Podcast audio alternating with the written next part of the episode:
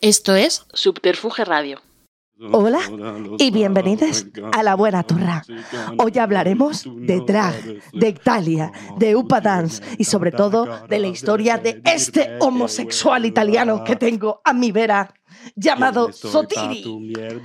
Hola, hola, hola. Yo me llamo Sotiri y gracias por invitarme a Mart.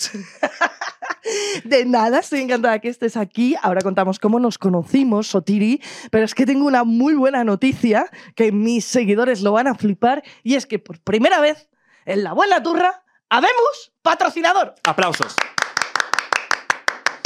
para un capítulo, pero un patrocinador, Y se vendrá otro, da- Venga. que es lo importante. Claro. Es muy fuerte. Ya, vendrá, ya vendrán otros, así que me hace tanta ilusión, pero es que encima no sabéis qué patrocinadores. Es que. eh, cara de sorpresa. HBO. HBO. Muy bien. ¡Madre mía! ¡Mamma mía! ¿Qué es esto? ¡Ma, qué cosa! Ma, qué ca- Oh, no puedo decir para, pa- Sí, puedes decir palabrotas, luego ponemos pis y ya está, tú no te preocupes. Pis. Entonces, yo quiero hacerlo bien. Quiero hacer bien este patrocinio. Claro. Yo voy a locutar el anuncio. Como todo lo que haces. Ay, muchas gracias. Cariño. Voy a locutar el anuncio y me dices si lo hago bien o no. Vale. ¿Vale? Venga. Aquí hay, hay, hay que. Vamos a ello, mi gente. ¿Preparaos? no, sé, me da vergüenza. Mira, mejor lo hago a mi manera. Chavales, prepararse para disfrutar que hay nueva serie en HBO Max, para que nos tiremos ahí nuestros días, disfrutones. Eh, es una serie que se llama Pollo sin cabeza, ¿vale? Una comedia agridulce, de lujo, pon aquí, deluxe y deluxes, porque está protagonizada por Hugo Silva. ¿Qué os diré de esta serie? Esta serie va de un exfutbolista que se ha convertido en representante de jugadores y nos muestra cómo eh, intenta, pues Hugo, Hugo Silva, que nos gusta verle, que intente, Claro, que que intente. intente lo que quiera, con quien quiera, todo el rato Pero que lo intente. pero que lo intente, porque es una persona maravillosa, intenta mantener el equilibrio ahí entre su mundo profesional, su inestabilidad personal y tal.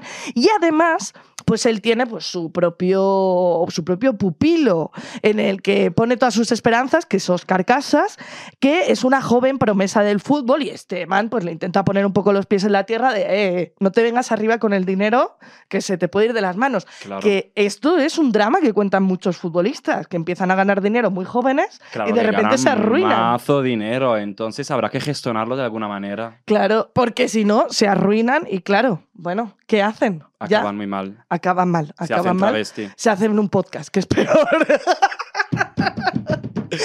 Así que nada, si queréis verla, en HBO Max está esta serie con Hugo Silva, que por cierto, Hugo Silva, menudo rey de España, se fue el otro día al hormiguero.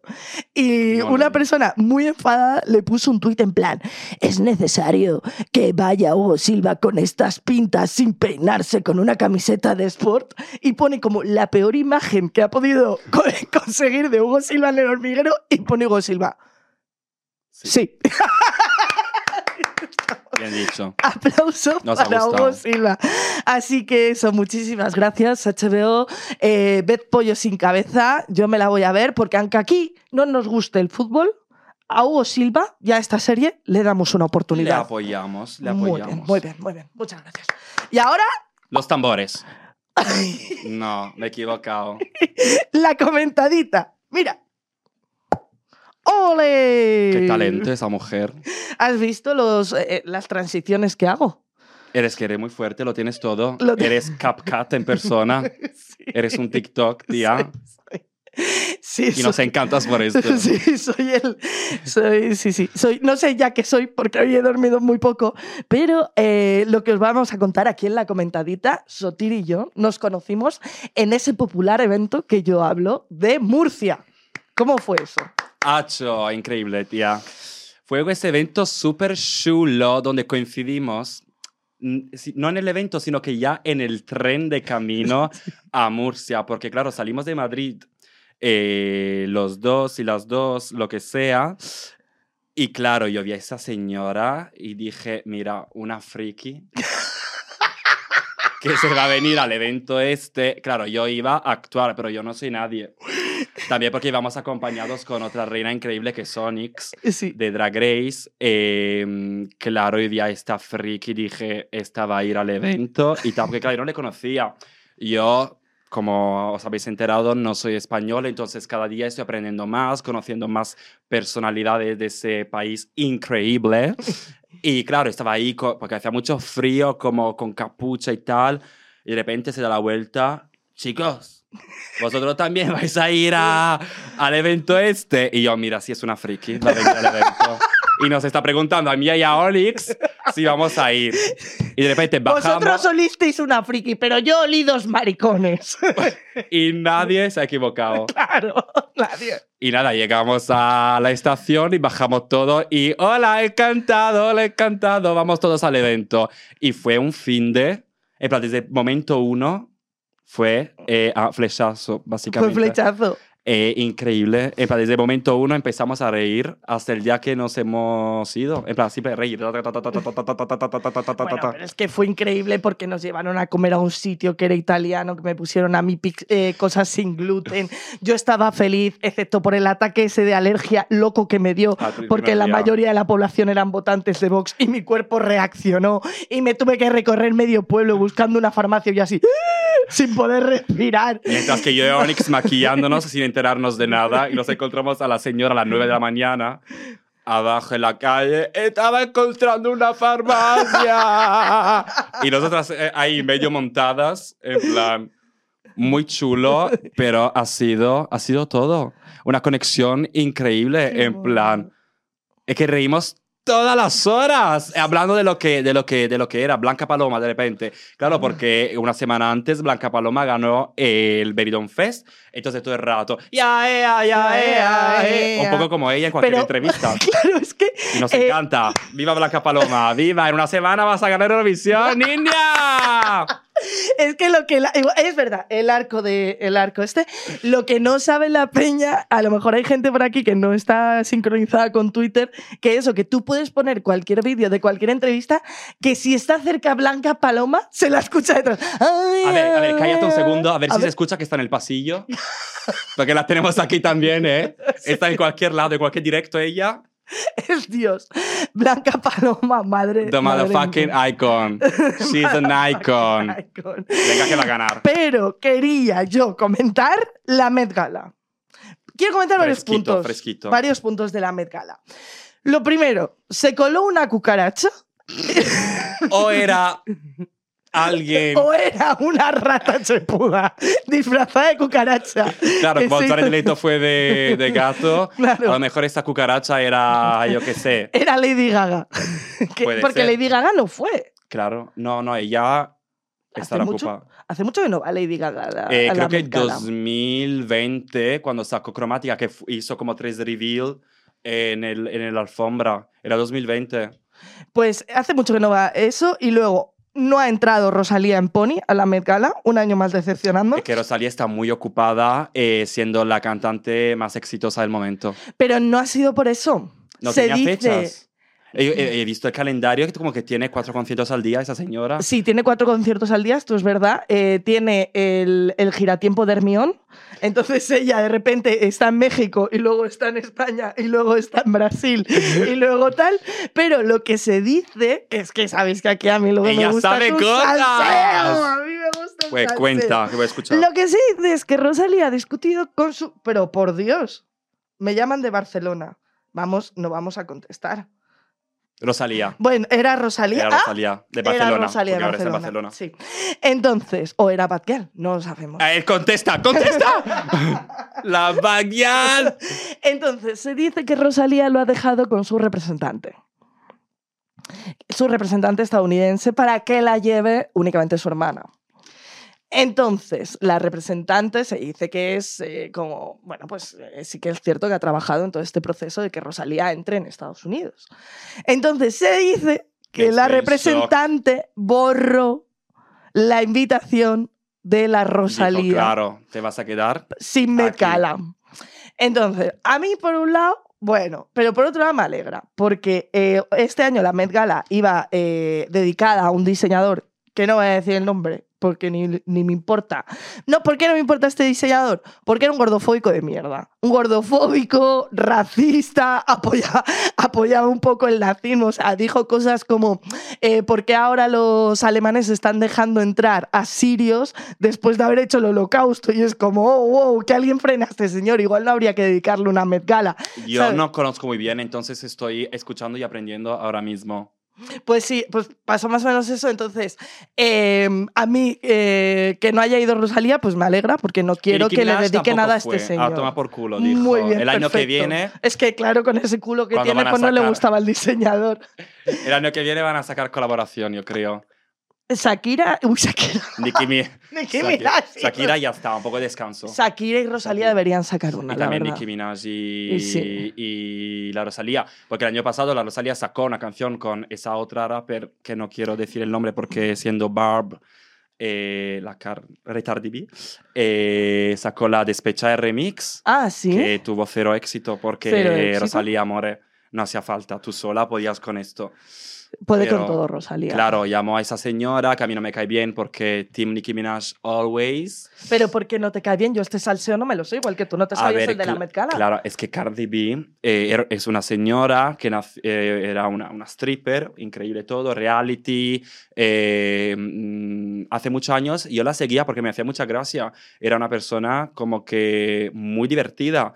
De repente, en el 2017, eh, mm, Atlantic, me estoy confundiendo, Atlantic creo, Records, que es una, discográfica muy grande, quería buscar a otra rapera. Como Nicki Minaj era la única y tenía ese dominio mundial de las raperas, eh, de- de ser mujer en el mundo del rap, estaban buscando a otra rapera para que pudiese ir en contra de Nicki Minaj y sacar provecho haciendo beefs y tal. ¿Y por qué tú sabes? Porque tú me preguntas, ¿por qué tú sabes esto? Sí que he conocido a Nicki Minaj muchas veces, pero no me lo ha contado ella. sí, di que sí. Es que yo he conocido a Nicki muchas veces porque soy fan increíble. ¿Tienes una foto de Ah, fondo de sí, pantalla mira. con Nicki Minaj? No, sí, te- no la, no tengo foto con ella eh, como fondo, pero ahora tengo una foto suya. Pues nada, el caso. Eh, no sé si conocéis a Cupcake eh, o a um, Lady Lashar, que son raperas inglesas chulísimas. Un día ponen en Twitter, me ha llegado un eh, precontrato de Atlantic donde me dicen que me ofrecen 500 mil dólares hacer un álbum y beefs contra Nicki Minaj. En plan, Uf. en el contrato ponía, te vamos a dar dinero, vas a ser una rapera chulísima, pero el contenido de tu mm, textos y tal tiene que ser beef contra Nicki Minaj. Si das en la mesa, creo que va al micro. Vale, Hay que que estoy muy enfadado. Hay que hacer, ¡Estoy muy enfadado! hay que hacer así, hay que fingir el enfado. Ta, ta, ta. vale. Y nada, eh, y lo subieron. Después de dos meses, de repente sale Cardi B firma contrato con Atlantic. Claro, y todo el mundo dijo, vale, ha aceptado ella. eh, y, y- y de Ah. hecho, cuando salió, empezó de la nada, porque ella era muy fan de Nicki. En plan, todo estaba de puta madre, ella era muy fan, compartía siempre su música y tal. Pero desde el momento que eh, hizo Bodak y tal, y empezó como a conseguir éxito, empezó como a sa- sacar mierda y decir un mogollón de cosas horribles de Nicki en Twitter y tal para crear el salseo. Hicieron una canción juntas, aunque sí Nicki como que le dio una oportunidad porque Nicki siempre apoya a las mujeres en el rap, siempre saca una canción con las mujeres, nuevas mujeres en el mundo del rap. Y nada, mm, esa canción que hicieron juntas, eh, que se llama, no me acuerdo porque Nicki saca demasiadas canciones, conmigos, eh, no le ayudó y Cardi siguió, le, le tiró un tacón a la Fashion Week de New York. Le tiró un tacón a la otra. A la Nicki, sí, sí, le quería matar. Y Anna Wintour, desde ese momento, dijo, tú no vas a entrar jamás a, a mis fiestas de Vogue Estados Unidos. Uh. Porque la lió parda. Y salió, claro, con un, no sé cómo se dice, un... Porque claro, la amiga de... una Un hielo. Claro, para, para defender a Nicki, los seguratas y una amiga de Nicki, alguien le tiró algo a A Cardi, Cardi B B. y salió con la cabeza toda hinchada. Hostia, Tris, este salseo Hay fotos y increíble, Yo todo. no lo sabía. Y Nicky salió desfilando tranquila porque no, le- no le tocó ni Dios, por supuesto. Oh, menuda reina. Pues yo no me sabía este salseo con Cardi B, me da mucha Ya, a mí no me pena. gustan estas cosas. En plan, yo, a mí me encanta la sororidad y ser hermanos y tal, y apoyarnos. Entiendo que no te puede caer bien alguien, pero llegar a la violencia en un evento público con todos los medios ahí, no sé. Yo creo que cuando eres influente.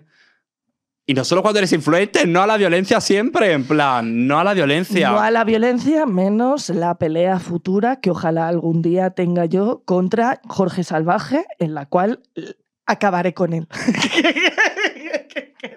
en un ring. Vale, Es eso lo estaremos es- viendo ahí es- en Twitch. Es mi fantasía, es mi fantasía.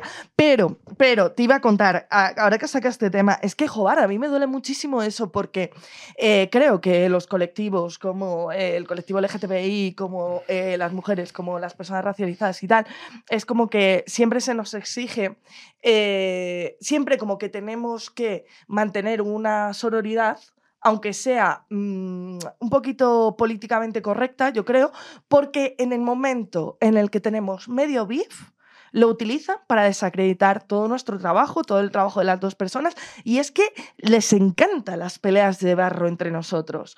Y yo por eso muchas veces, eh, aunque me niego a, entrar en esas movidas y en esas peleas, porque es como, es que no, no, voy a, no voy a daros el gusto de vernos pelear, pero joder, ¿cuánto tiene que vender el que dos mujeres estén peleadas? Y sobre todo es eso, ¿no? Otra vez de nuevo la lucha de solamente puede haber una en la industria del rap y para que haya otra le tiene que tirar bifa a la otra. Es muy eh, fuerte. Entonces, eh, volvemos a la de siempre, solo puede haber una, la pelea es entre nosotras y tal. Entonces, esto también me ha recordado a que ha salido Baby Tricks. Que eso ha sido también una movida increíble. Eh, ¿Qué opinas tú? Mira, a mí todo lo que haga una chavala de 18 años, Tiene 23, coño. 23, Es bienvenido sea ella, que lo disfrute lo que quiera. Me parece eh, una música muy divertida. Mm, si yo tuviese 23 años me fliparía Baby Tricks. A mi edad ya no me flipa porque evidentemente Es otro target. es pues. otro target. Pero lo que me ha flipado es toda la polémica que se ha generado alrededor, porque la polémica principal que ocurre cada vez que una mujer entra en cualquier espacio de la industria es que de repente ves a muchísimos hombres dando su opinión y riéndose de esa persona. Independientemente de que Baby Trick sea un producto, que seguramente lo sea, que yo me parece muy guay si es un producto y esta chavala lleva trabajando desde joven y la han elegido tener y han hecho un rollo guay que la gente disfruta, pues estupendo. Em, me da mucha rabia eso, ¿no? Porque eh, igual que esta chica es un- puede ser un producto que está pre, pre- pre- preconcebido, Como muchísima- prepensado, muchísimos como muchísima más. gente, cuando sale un man, no, no salen muchísimos señores en podcast a imitarles, a decir que es un producto tal, no sé qué. A mí ha habido muchos puntos de la historia de Baby Tricks que me han encantado, que es cuando le ha tirado beef a Jun Beef y dice, te tiraste a Jun Beef y ahora tienes el SIDA. y mira, me hizo risa porque además Jun Beef eh, contestó y yo creo que en Sí, realidad no es una sabía, no estrategia he entre los seguido. dos. Sí, tiene que ser estrategia A entre ver, los dos. sí, ella está nombrando a más gente para generar un poco de, de, Sí. mm, conversación y tal. También dice que Badial no sabe bailar. Pues ya lo sabemos, pero déjanos en paz. Nos gusta Ya, Badial es como que yo creo hace que lo ha hecho todo. simplemente por crear un poco de, de, de polémica y salseo, porque Badial es simplemente la reina de España. En plan, si hay monarquía en España es porque tenéis a Badial, porque yo no voy a Mentira, aceptar. Es o- Rosalía, no. la- la- la- claro, pareja. Las dos. Son pareja, porque además es Rosalía en este Pareja. podcast. Raúl Alejandro no existe y algún día se va a casar con una mujer. Pareja de, re- de reinas en España. Yo no voy a aceptar otra eh, monarquía, ¿eh? Porque, claro, yo soy italiano y yo soy de república y acostumbrado a la república y me encanta una buena república. Una buena república y una buena mafia en Italia. mm, Ya. Un buen Berlusconi. Pero no tenemos a Rosalía de Badial, entonces No. tenéis que apostar a por ellas. Claro, y, y- y eso. Que te- bueno, espera, antes de que hablemos de Italia y demás, voy a terminar de comentar la Met Gala. Eh, otra de las cosas que ha ocurrido en la Met Gala, y sabes que aquí me encantan las teorías conspiranoicas, es que yo No empiezo. sé si estás hablando. Vale, sí. A ver, ¿de qué teoría? No. No. yo voy a hablar de Bad Bunny. ¿Tú de qué quieres hablar? Ah, porque no he visto un vídeo de Jacquemus y Manu Ríos salen- saliendo del baño, pero nada, lo pobrecito que hagan lo que quieran. Pero pensabas que iba, ibas a por esto. Es que no, ¿No sé. viste el vídeo? Es que no, no, no lo vi. A ver, también en plan, hay un vídeo en el after party que tendría que ser un sitio seguro, pero claro, hay gente grabando cosas y, y hay muchos vídeos de la misma escena de, Jacques, de, de Jacquemus, el diseñador francés guapísimo, que es eh, tendencia ahora porque hace cosas chulísimas y porque es guapo y tal, no sé qué, que sale del, del baño, de los aseos, con Manu Ríos, Vale. vuestro actor favorito. Sí. Salen juntos y, claro, Jacquemus tiene, tiene marido y, Y- tal.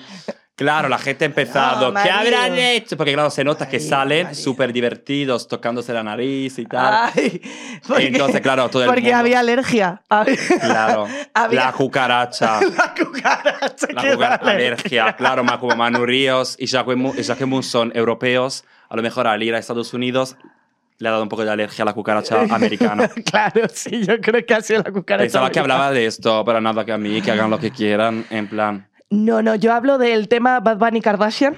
Eh, hay diferentes teorías conspiranoicas. Ya sabéis que yo defiendo mucho el MK Ultra. Me parece una teoría conspiranoica muy divertida de ponerte en YouTube y decir fallos MK Ultra y verte a toda la gente que de repente tiene un fallo MK Ultra y hace "Ah, ah, uh, ah", eh, en medio de la nada y tal.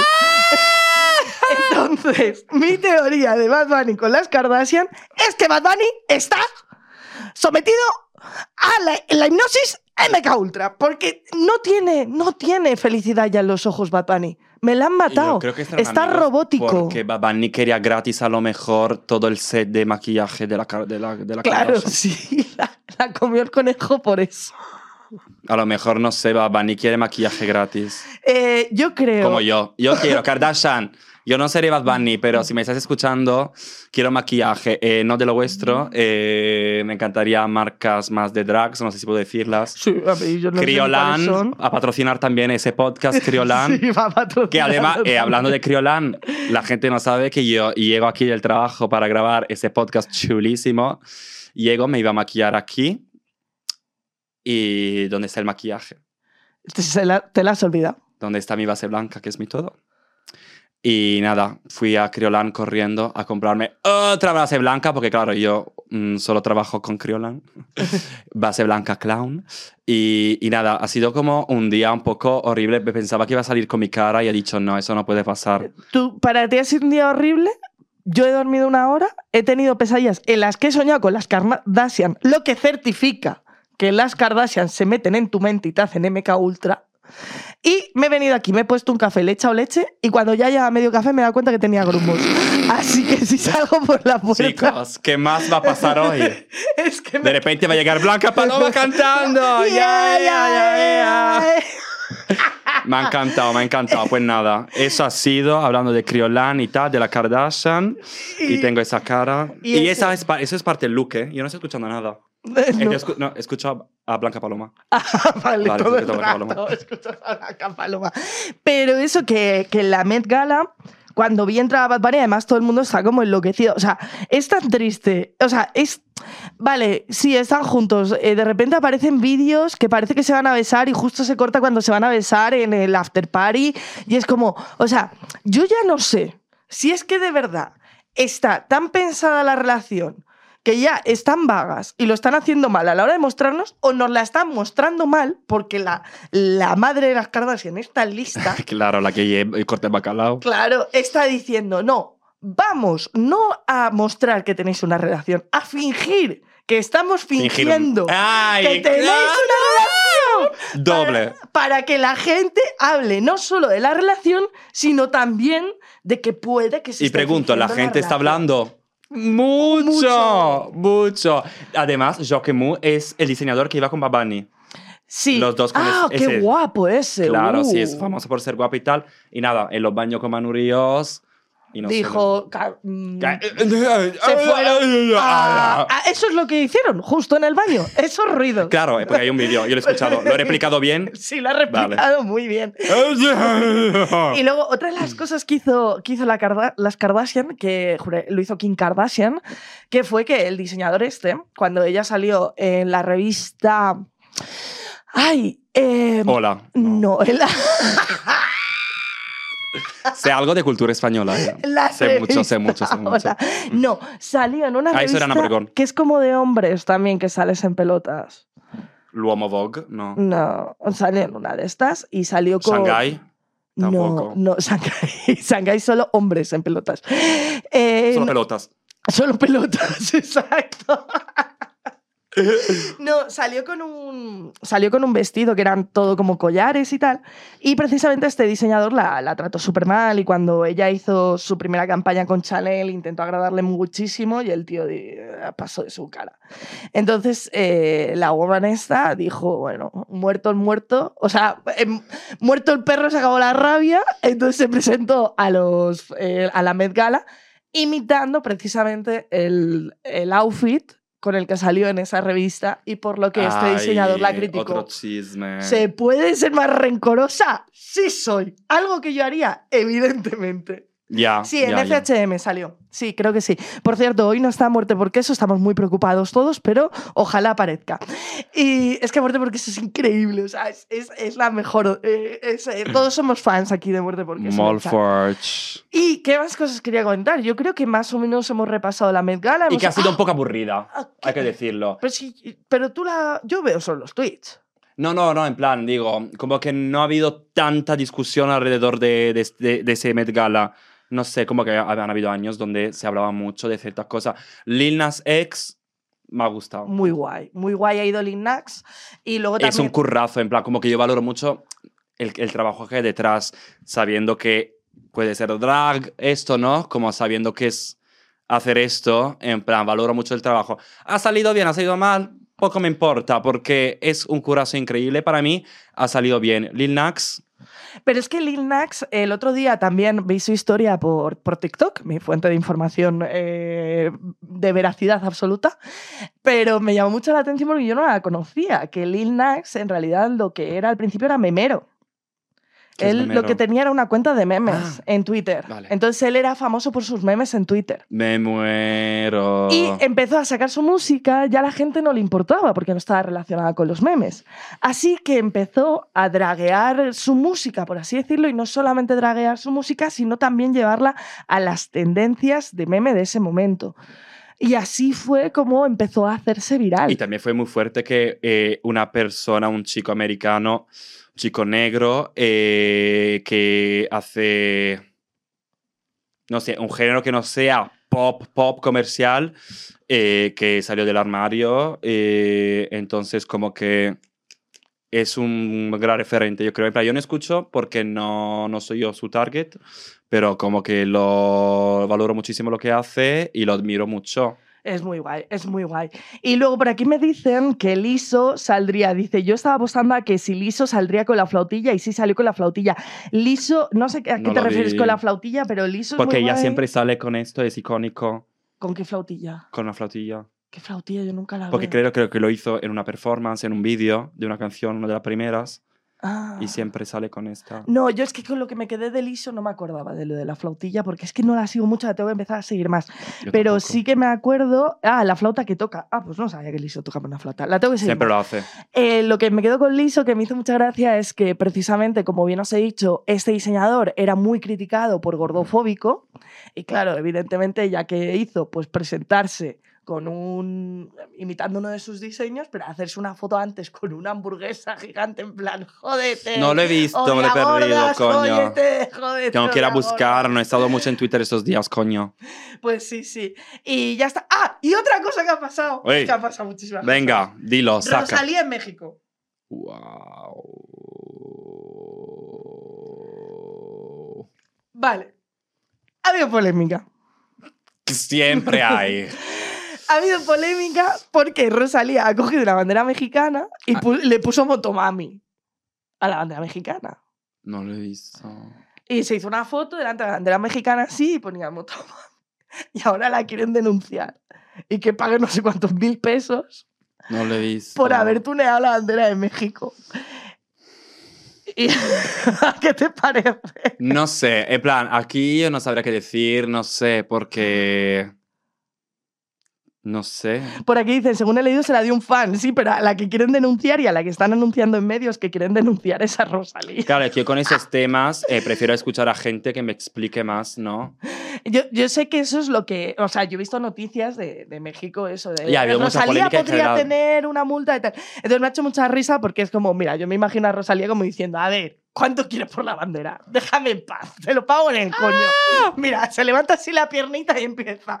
Se tira una oreja y empieza a sacar billetes por la raja. Claro, porque Tla, tla, el dinero que se está haciendo esa señora es impresionante. Pero hubo también polémica antes de- del concierto, porque era como un concierto gratuito pagado por el ayuntamiento, creo. Sí, Como que ha habido muchas polémicas, pero el resultado, en plan, ahí no sé qué opinar porque no soy mexicano y no conozco el contexto. Pero viendo lo que ha pasado en el concierto, eh, tantas personas dándolo todo y cantando tan fuerte, no sé, creo que son imágenes que no se suelen ver a Es- menudo, como ha sido increíble ver eh, tanta gente tan ent- entregada y Motomami salió hace más de un año y ese producto sigue siendo fresquísimo. Y, eh, eh, esa señora ha marcado un antes y un después. Eh, Rosalía, yo opino que es historia, historia ya de, de la cultura mundial. Y yo, Ella ha yo, mira, marcado mira un antes y un después. pongo hablando de Rosalía. Es que yo lloro, ¿eh? Si hablo de Rosalía. Y, y- y- y- y piensa que yo antes, a mí no me gustaba nada.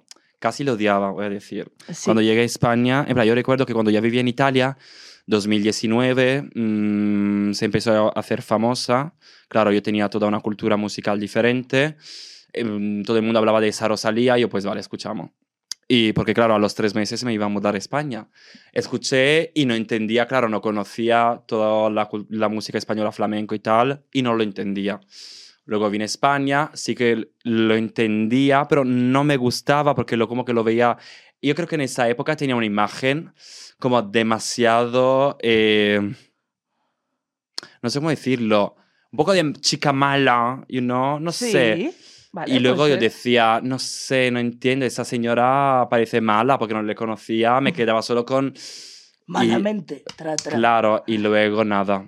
Y luego nada, sus canciones me entraron, me entraron sin que yo queriese y, y me enamoré del mal querer. Es y luego, claro, salió Motomami. Pero yo era muy fan de su música, pero no de ella. Pero Uy. luego salió Motomami y fue como, toma mi dinero. Yo, yo, Toma mi dinero, toma mi dinero. My money. Y claro, cuanto más he ido conociéndola, y así siempre, en plan, cuanto más conoces a alguien o a algo, acabas conociéndolo y te va a gustar, no sé, en plan, como que no hay que quedarse con una primera eh, impresión de algo, siempre hay que ir más allá, intentar conocerlo mejor y luego juzgar. Vale, me parece muy bien. Me parece muy Porque bien. si no, yo me habría quedado con no me gusta Rosalía y ya está, pero he ido ahí como pa- Pero es a que pasos. con Rosalía pasa una cosa, que yo lo vivo mucho en mi entorno, porque yo soy muy pesada con Rosalía, pero muy pesada. No se ha enterado nadie en Instagram. No, no, o sea, muy pesada, solo sé hablar de Rosalía, no supero, no voy a bien, superar bien, jamás. Eh, Rosalía no voy a superar jamás tampoco el trabajo de Zetangana, porque creo que es la mayor historia de amor del mundo, pese a que haya salido de mi cabeza, pero en mi cabeza siempre salen cosas que luego son verdad, Eh, porque soy bruja. ¡Bruja! soy, soy, exacto. soy, muy, soy muy soy muy observadora. Pero a mí, lo que ocurre con Rosalía, yo creo que es como es un producto tan mainstream ya, la gente cuando algo es tan mainstream como que le genera rechazo. Entonces, claro, si yo de repente no me engancho a Rosalía en el mal querer y me engancho justo en Motomami y de repente quiero escuchar Motomami, pero las canciones que me vienen son Despecha y Bizcochito, digo, joder, pues no me voy a escuchar este disco, ¿sabes? Ahora te escuchas el disco entero y dices, creo que es la mayor obra de arte que he visto en mi vida. Y a medida que lo escucho más, Motomami, incluso RR, que al principio no me gustaba, eh, más me emociono, porque si algo demuestra Rosalía es que al principio la criticaban porque decían, ah, apropiación cultural, tal, no sé qué, no sé cuánto. Y ella siempre remarcaba que es una persona estudiosa, Mm, trabajadora, mm, profesional e investigadora. Y en Cada disco nos lo demuestra porque es De capaz de mezclar absolutamente todos los géneros. Porque Y siempre- sacar algo eh, art- en plan. sí, algo ¿Cómo totalmente coño distinto. le sale hacer esto? Sí, sí, es una es locura. impresionante. Para mí, Cute, que es una de las canciones. Mi favorita, mi favorita. O sea, Es que ¿cómo coges esa batucada de tambores y lo conviertes eh, prácticamente en, el, en, en- en un fondo que cuando te pones unos buenos cascos te, te, te, te abruma todo y de los repente po, ese cambio con el estribillo. En plan, tía, ¿cómo, lo- cómo lo haces? Cuéntanos. ¿Cómo Porque, lo haces? ¿Sabes cómo lo hace? Porque tiene TDAH. No sabía. Porque lo dijo en una entrevista que ella tiene TDAH, entonces la gente con TDAH somos gente que todo el rato como que necesitamos el input, entonces enseguida se cansa de ella misma. Por Entonces, eso- sacar más, sacar más, sacar más, sacar claro, más. claro, claro, claro. No, cute es. Es la mejor. Y de repente ese TikTok al principio. Eh, El ¿cuál? one, two, three, Eh, four. Four, five, six, seven, En eight, plan, nine, eh, ten. wow. Increíble. Pero wow, en el concierto esto, yo, yo, yo me he muerto. yo en el Me morí concierto. cuando hizo esta canción, que era la última. Mm. Yo ya estaba como tumbada al suelo, con las piernas levantadas, agua y azúcar, porque Cute en directo te entra, ¿eh? A que te llevas, te llevas en urgencias ya. No, Cute en directo es. Aparte, en las, eh, todos los bailes que tiene, el baile de Cute para mí es el más fuerte de todos. Porque- el Motomami Tour, que es... Eh, ¿Cómo es? Pero es que el baile de Cute, cuando ella está en el escenario y de repente eh, la empiezan todos los bailarines a enganchar alrededor y ella como que se intenta deshacer de ellos y está como keep it cute ese, Tum, ese, tum, esa tum. escena en Motomami lo que representa o sea Rosalía yo venía reflexionando de ella esta mañana Rosalía no es una artista que que, que tú conozcas al artista por medio de las entrevistas, sino que por medio de las entrevistas simplemente conoces un personaje. Donde se conoce a Rosalía es en su obra. Y precisamente en su obra de lo que te habla continuamente Rosalía es de la presión laboral, de la ambición, del amor. Y, y, y Motomami va de ese crecimiento laboral que tiene. Y Cute va de ese momento en el que ella se siente atrapada en un mundo que de repente la está abrumando. Y Mm. por eso dice, mantente cute, aunque venga el dolor, porque aunque mm, El Malquerer fuese un disco que todo el mundo amamos y que es una obra maestra que se va a estudiar en los colegios, eh, fue un disco muy criticado, muy criticado y esas críticas por supuesto que le llegaron a Rosalía y por supuesto que le dolieron. Por eso en una de las canciones dice, me tira la mala, porque la mala Rodríguez le tiró también, le tiraba a todo el mundo, porque hay una cosa que ocurre con el bullying, que es cuando de repente se pone de moda criticar a alguien, todo el mundo se une y se puso muy de moda criticar a Rosalía. Uh, por suerte que ella tenía como un fandom, un fanbase bastante grande, Hombre, que por lo menos como, vale, le está llegando odio, pero también tanto amor. sí, Pero hay, hay otros que a lo mejor no tienen un fanbase tan grande y luego eso Claro, y le lleva un poco a la mierda, ¿eh? claro, claro. Entonces se nota en el disco cuando habla de, de ese dolor, cuando habla de, de esas críticas que ha recibido. Y cute es, mantente cute, que por eso cuando se va al hormiguero ella es como, es que todo el mundo, ¿por qué Rosalía parece una cría en, lo- en los TikTok? Rosalía está jugando a lo que le pidan que juegue. Y lo Eso que le es. están pidiendo que juegue es que ella parezca cute. Y ella te va a parecer cute en un TikTok y te va a parecer cute en una entrevista, porque además ella tiene esa personalidad dulce y divertida, pero la fuerza te la saca en las canciones. Y, Ya. y- Yo y- creo que también Motomami le, le- le ha cambiado un poco su vida también como persona. En plan, yo veo las entrevistas y la veo como mucho más ubicada. eh, la veo una persona que ha entendido el poder y el arte que tiene y ese privilegio, ¿no? Y ese amor que recibe, lo ha entendido. Y por eso lo, lo que te decía en el- la época un poco del mal querer, como que la veía un poco, un poco subidita, pero en plan, porque claro, ha sido como el convertirse famosa de repente y como tu mami creo que ahora sabe cómo llevarlo y ahora como que sabe manejarlo, sabe que es Rosalía y ella ha decidido ir, ha decidido ser una Rosalía humilde, una persona normal. Ha decidido ser, yo soy una persona normal. Ese privilegio no tiene que afectar mi manera de ser. Yo, en plan, yo veo esto de Rosalía, veo una persona muy humilde y muy maja. No sé, a mí me parece... Estamos enamorados de Rosalía, esto es así. Yo, creo aquí- que, a diferencia de otras, ¿no? Que de repente el éxito le da la cabeza y se convierte en lo Pero, peor. pero yo siempre pienso que la gente que cuando consigue éxito se convierte en lo peor ya era imbécil de antes. Lo que pasa es que la gente no lo supo. ¡Dilo! ¡Cómo me ha gustado! Claro, eh, stop Verdad, make verdad, stupid people famous. Em, pero bueno, cuando yo empiezo a ver cuando empiezan a caer caretas de gente, yo simplemente observo, sonrío y disfruto, la verdad. palomitas. Y ya está, porque tampoco hay que meterse.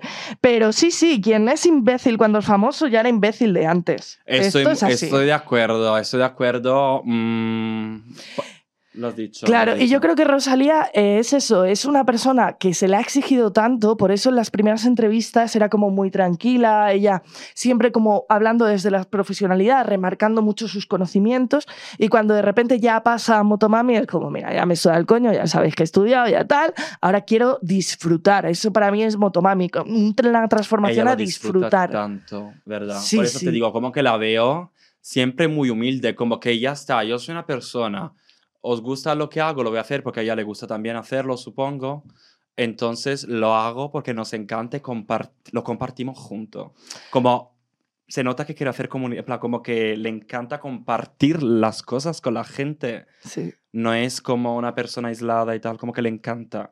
Es Le que al encanta. final eh, también el arte es, es eso. El otro día no sé dónde lo vi exactamente.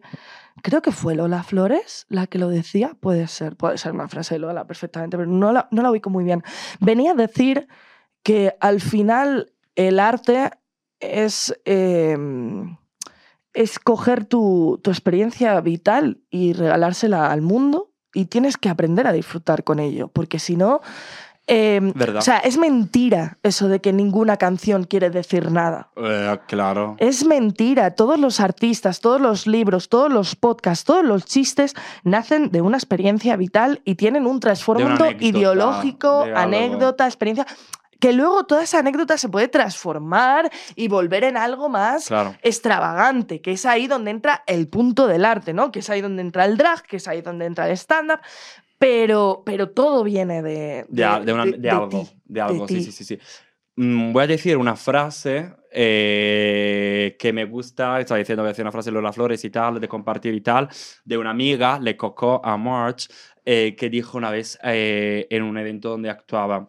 Y para mí es una frase muy importante porque con el mundo de la música, en cualquier mundo creativo, hay mucha como competitividad. Competitividad. Eso es. Y ella dijo, el drag es un arte, no se compite, se comparte. Que podemos cambiar la palabra drag y poner cualquier otra cosa. Hmm. Pero esa frase, en plan, como en el mundo del drag, el compañerismo no siempre, no es algo que suele pasar todos los días, porque claro, hay Mm. beef también en ese mundo. Esa frase de mi hermana Le Coco para mí es todo y yo la comparto completamente porque para mí estamos aquí haciendo que, creando algo que vamos a compartir. Y Mm. si tú también eres creativa, de puta madre, hacemos algo, compartimos nuestra, eh, nuestras herramientas y hacer algo juntos. No sé, apoyámonos. Eh, ¿Por qué tomar distancia? ¿Por qué pelea? Mira, vamos a pasar a ¡Cómo me hablar de Sotiri. Se acabó la comentadita que ha durado 52 minutos. Vale, bueno, ahora 40. la musiquita de la nueva, del nuevo apartado. Vamos. Vale. Ma che cosa? Fettuccini. e spaghetto penne. Dilo, cómo me encantaría ahora un espagueti con Pene. lleva. ya está, ya está, ya está. En el chat que promo, que hiciera promo de la Río, del libro, del Patreon, de todo. Eh, vamos a estar en Bilbao, bueno, en Valencia, con Samantha Hudson. Eh, vamos a estar en Madrid, tenéis para el Riot Comedy de podcast para que cojáis las entradas en Barcelona y no sé si se me olvida algo, meteos en el link. Bueno, como bien os he dicho al principio, Sotiri tiene una historia muy guay porque eres de Italia y te enamoras de España. ¿Por qué? ¿Por qué? Porque a mí. A ver. Hola, hola, hola. Yo me llamo Sotiri. Pues nada, os voy a contar mi historia. Como me encanta contar a mí una buena historia porque es muy divertida, entretenida. Entonces, escucharme muy bien, ¿vale? Pues nada, yo soy italiano del sur de Italia, de la región Puglia, el tacón de la bota. En plan, Italia es una bota, mi región es el tacón. Si mi región, Italia sería un calcetín. Pero es una bota de Versace gracias a mi región. que es Ole. el tacón. Period, ¿ok? vale. Pues nada, seguimos. Seguimos. Pues nada, eh, de un pueblo del sur de Italia, pues yo me entero que quería algo más. Y me fui casi cinco años a Turín, en el norte de Italia, ciudad más grande. Claramente eh, he, ido, he ido ahí a estudiar y tal, pero también quería como más, más estímulos porque sentía que dentro de mí ah, no sé, quería más. Había un maricón dentro de ti haciendo I want more, I want art. Eh, literal, grabar esto porque es el meme del momento. Eh, como lo de Paquita, lo tengo aquí, lo llevo dentro, algo así. Sí. Y nada, voy a Turín y está todo muy guay porque necesitaba más, como vivir en una ciudad más grande, más libre. Como todos los pueblos, es un pueblo. Y está guay, en plan, son pueblos. Y tienen cultura diferente y tal. Pero, pero, ¿qué pasa? Me entero que Turín ya, ya se me quedaba un poco pequeña. Decía, no, no.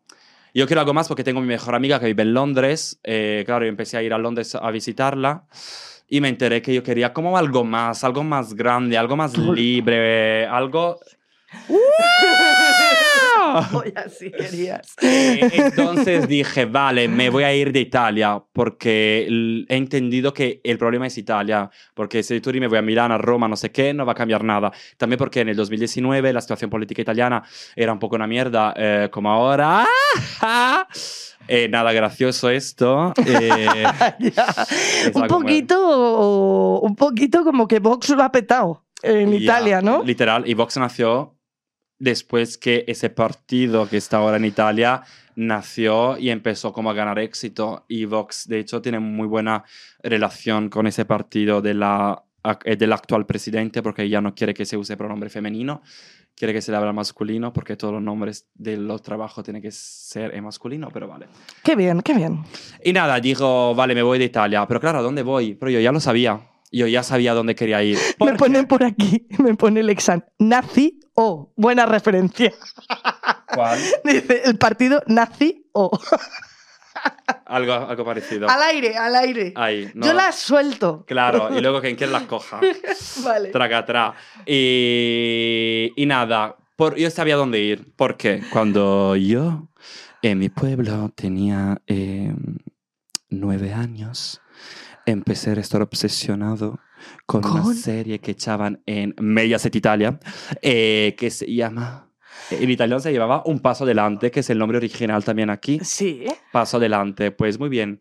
¿Quién no conoce, en plan, la gente española que me está escuchando, si no conocéis esta serie, eh, uno, no sois españoles, dos, Pues. estáis viviendo una vida... eh, Alguien no llamada linda. Sara no ha visto Balance. a ver, es una serie... Pero eh, espérate, te- quiero hacer una introducción. Venga, vamos, la introducción. Te voy a hacer una introducción. Eh, yo no he visto Padance. Entonces, yo hoy te he traído aquí a conciencia de que tienes buen palique, lo primero. Y lo segundo, porque yo ayer tuve un momento muy íntimo con mi mejor amigo, que no es sexo, que ya lo estáis pensando, sino que tuve un momento muy guay en el que a mi mejor amigo le dije, oye, bro. Y me dijo, ¿el qué pasa? Ey. ¿Qué pasa, bro? Ey, Y le dije, tienes que entender que mi obsesión por Rosalía no es que yo esté loca. No, Cada persona, cuando se obsesiona por algo o de repente comparte contigo mucho algo que le está gustando mucho, en realidad no te está hablando ni de esa obra ni de ese artista. En realidad te está hablando de su propia vida y de los sentimientos de empatía que le genera ese producto, ese- esa creación o esa pieza artística. Entonces, claro, yo quiero que me convenzas y me enamores de Upadas porque yo no la conozco. Entonces, es tu momento Estoy para expresar esto, tus sentimientos hacia Upadas. Yo ya sabía que tú no habías visto esta serie y estoy aquí para convencerte a ti y a toda la persona que nos están viendo desde casa o desde un autobús, desde un baño, desde el trabajo, donde sea. Un italiano que viene aquí a contaros porque Upa Dance ha cambiado la historia de España. Vale. Igual, en plan, todo lo que hemos dicho de Rosalía, Motomami, ¿no? Todo esa- ese mundo, en plan, esa, ese- esa cantidad de arte, ¿no? Que ha cambiado un poco eh, la concepción de la música a nivel mundial. Yo creo que, en mi opinión, ¿Upadas? Upa Dance ha hecho lo mismo con las series. A ver. España, eh, en plan, da- dato curioso, ¿no? Que vengo Vale, yo aquí un fun fact. italiano de repente a contaros datos curiosos de España. Eh, la monarquía no funciona, no, no es esto. Eh, UPA ha sido la primera serie de Antena 3 y supongo de toda España, en plan, del primer producto de ficción en ser vendido, no estoy hablando de cinema, que ya es otro rollo, la serie ya es algo más moderno, con la tele, el cine claramente siempre ha sido español más internacional, gracias también a un director increíble como es Pedro. Almodóvar. Uy, Pedro, cuando le quitó a Rosalía, le gritó a Rosalía, Rosalía guapa, que soy Pedro. Y la Rosalía, ¿quién es usted? no me conozco de nada. Claro, ahí se, conocí- se encontraron dos personas que han cambiado el cine y, y la música de España y mundial. Pues nada, eh, ha sido el primer producto de ficción serie en ser vendido en el extranjero. Y el primer país fue justo Italia. En plan, Antena 3 lo vendió a Mediaset Italia. Eh, y luego muchísimos países más. En plan, UPA fue un, un fenómeno mundial. En plan, tú le preguntas a un francés, a un una persona turca en el, en el este, eh, en el norte de África, eh, cambiaba de nombre, como era un 2, 3 y tal, pasó delante, UPA, no sé Fue qué. como un poco nuestro, nuestra serie importada a lo Pasión de Gavilanes, ¿no? O sea, Podría ser, sí. Y claro, eso eh, llegó a Italia 2003, supongo, como dos años después que se echó la primera temporada aquí en, en España, y lo echaban por la noche al, a un principio, ¿no? Porque sí que era una serie para jóvenes, ¿no? Mucha gente como que la confunde, ah, no, físico-química. Yo, cuando vine aquí a España hace un año y medio, me vi físico-química entero.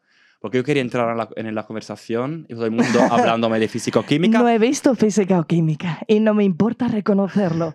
No tengo que basar mi personalidad En eso. en los recuerdos felices de otra gente que parece que solamente me habla de sus series de la adolescencia porque en la adolescencia eras feliz. Si tú en la adolescencia eras feliz, enhorabuena, porque yo no. Así que física o química, me suda el coño. Y yo, yo me puse a estudiar como buen extranjero. Vine aquí y dije, no, tengo que verla.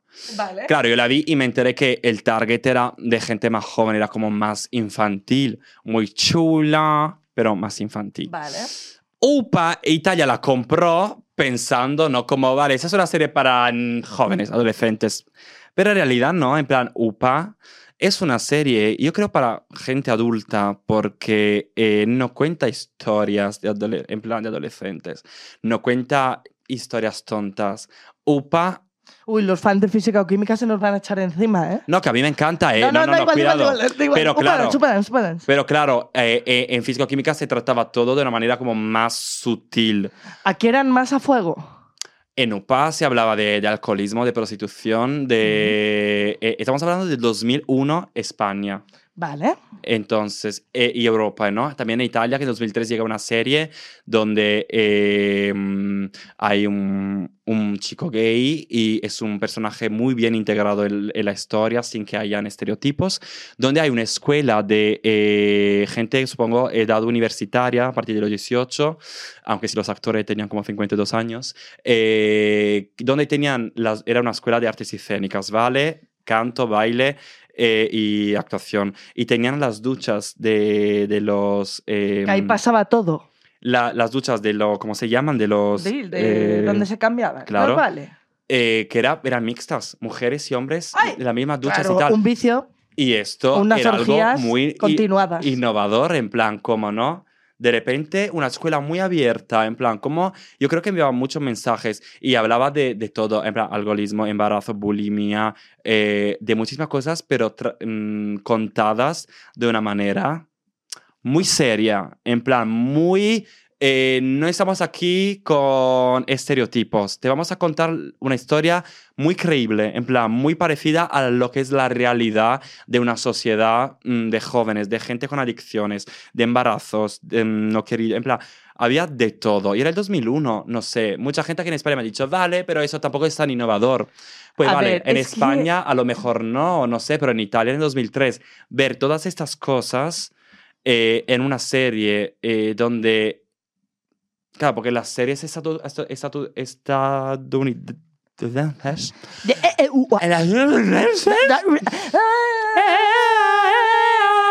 Estamos acostumbrados a ver, ¿no? Esas familias súper felices, ¿no? Como Ana Montana, cualquier, cualquier serie.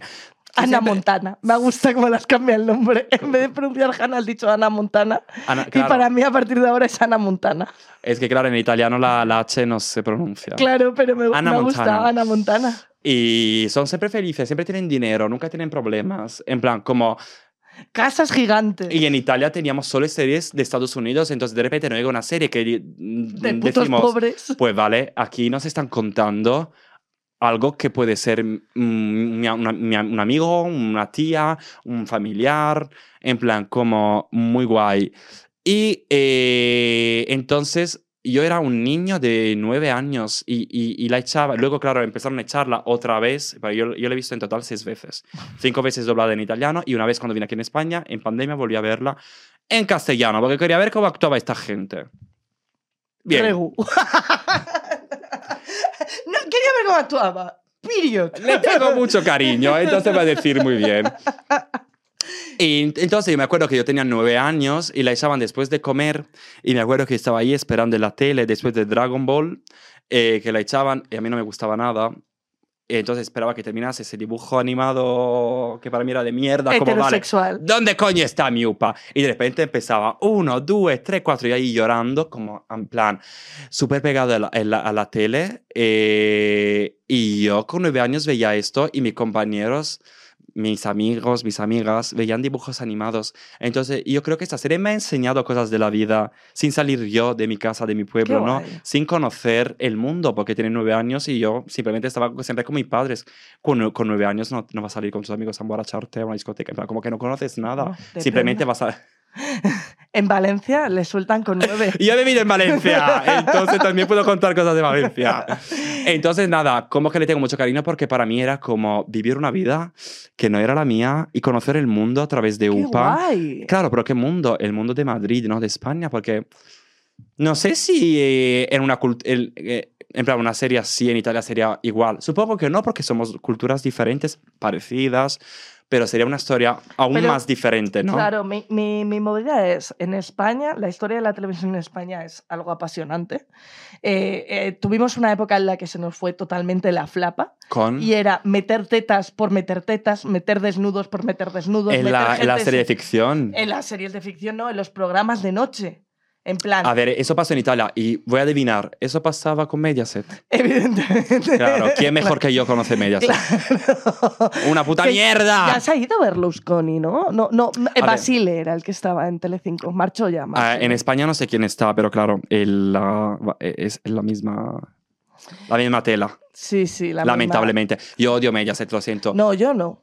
Es que aquí en España le tenéis, le tenéis poco de cariño, pero en Italia para mí, no sé, para mí es la ruina de la tele. Yo veo aquí en España y, claro, me suena también a Mediaset Italia y digo, esto ha completamente destrozado la televisión y la, ha- la ha llevado como a un trash. Pero es que yo, yo, claro, es que para mí es eso, para mí Mediaset es trash, es eh, lo que no quieren las cadenas, pero se sabe que funciona. O sea, eh, van siempre, aunque han hecho cosas que mm, no apoyo para nada. Ya, yo creo que ha fomentado bastante- mucho misoginia, homofobia, la- transfobia, racismo. Pues yo creo que ha dado, o sea, dentro de que puedas considerar que fomenta eso, yo creo que Mediaset es de las pocas cadenas mainstream que puede darles algo más de visibilidad. Ahora porque el drag está en A3 Media, pero Antena 3 tampoco es que tú digas, bueno, eh, hay muchas cosas Claro, para, no conozco muy bien la para historia. Para mí Antena y- 3 es mm, series de calidad. Hombre, es Antenas 3 nos regaló Los Simpson. Entonces yo, Ah, vale. cero quejas. A Ah, Antena no, en 3 Italia Mediaset. Eh, luego, Antena 3 nos regaló también Aquí no hay quien viva, que por aquí bien lo decís, que, es, eh, que, esta, que es el- esta serie se vendió en muchísimos países y se reinterpretó UPA, en eh, también físico-química, o puede ser también la casa de papel vis-a-vis. Sí. Vis-a-vis para mí es eh, calidad impresionante. En plan, cuando Antena 3, Veneno, aunque sí es A3 Player Premium, pero claro, porque ahora han cambiado el negocio, pero sigue siendo la misma cadena. Entonces, como que yo creo que Antena 3 no. Para mí, que no conozco la historia de, de, de, de ese- de esa cadena, para mí es serie de calidad. En plan, seguro que esa serie va a ser increíble. Para mí, Mediaset, fíjate lo que te voy a decir, es que una vez Perra de Satan me dijo una cosa muy interesante sobre Mediaset, porque ella estuvo trabajando en Mediaset. También Mediaset, eh, lo que viene a ser Telecinco, eh, se ha tomado como un punto dentro de la cultura mainstream de reivindicación del pueblo, ¿sabes? Porque sí que se considera, ¿Verdad? por- durante una larga etapa, había mucho clasismo ha- hacia el consumo de productos de, de, de Mediaset y demás. Entonces también se ha reivindicado mucho como un producto de- del pueblo y de, de evasión del clasismo.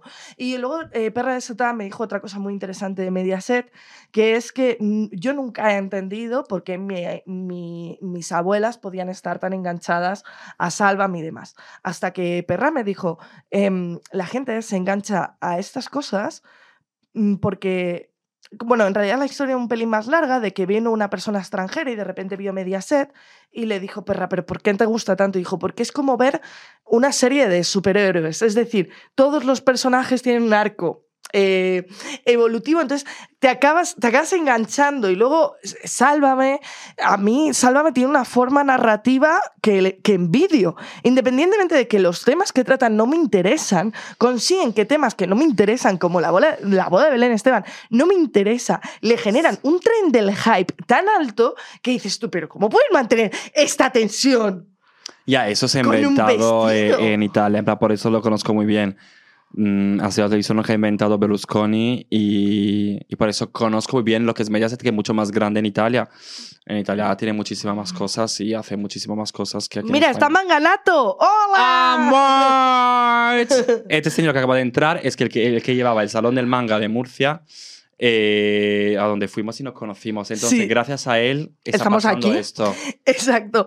Entonces, ya independientemente de eso, pues es guay que tengamos dos posturas diferentes hacia Mediaset porque, porque Claro, claro. al final todo tiene muchísimas lecturas. Claro, lo mío es porque claramente yo conozco la origen de Mediaset, entonces como que tengo una historia diferente, conozco más cosas de Mediaset Italia y tal, pero, pero nada, me, me he enterado que aquí en España es como mucho más querida Sí. y supongo porque a lo mejor será mm, mejor que la de, de Italia, puede ser. Nunca he visto la de Italia, no te puedo, no te puedo Mm, decir. y como que yo antes me gustaba, pero como que luego he salido de ese bucle porque me he enterado que era un poco siempre lo mismo y un poco llevaba, en plan, como que no, no en- a lo mejor en Italia no es tan abierta, no sé.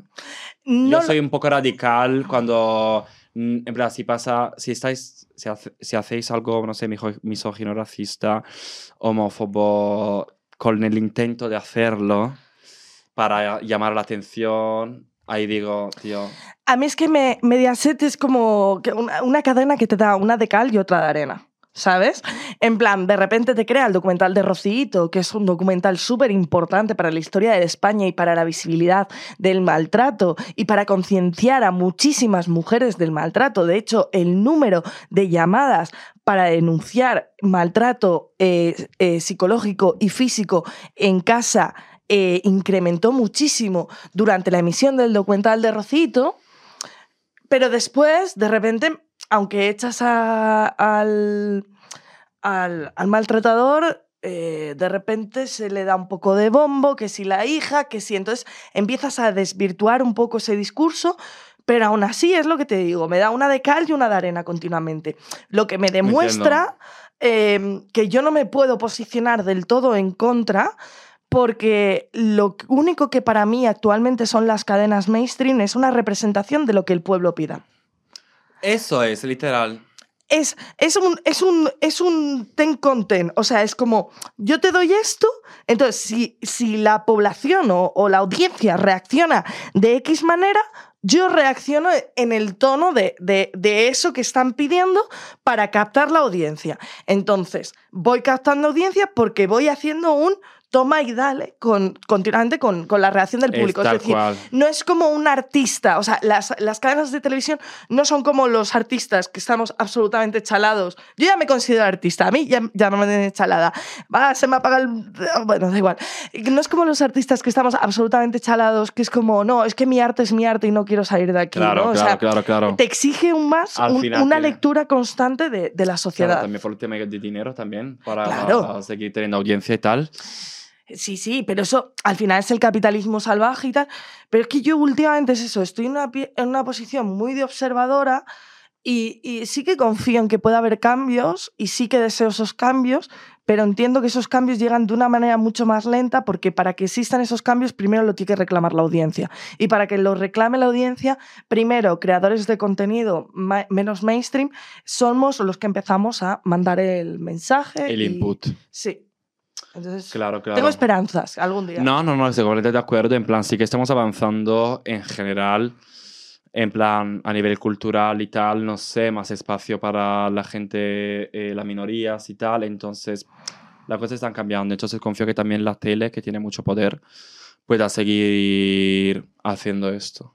Como lo ha hecho con UPA cuando yo era un niño, que me ha Claro. enseñado, eh, no sé, eh, un, un mundo sin salir yo de casa porque era un niño. Entonces, eso es. Y, y- y nada, lo que decía eh, me, me ha influenciado tanto que yo de repente me obsesioné, ah, España y tal, no sé, el español. Y en Italia, entre la primaria y el instituto, hay como tres años de otra escuela que se llama Escuela Media, donde tú puedes estudiar otro idioma, luego, para prepararte a lo mejor, si en el instituto quieres eh, estudiar eh, lenguas.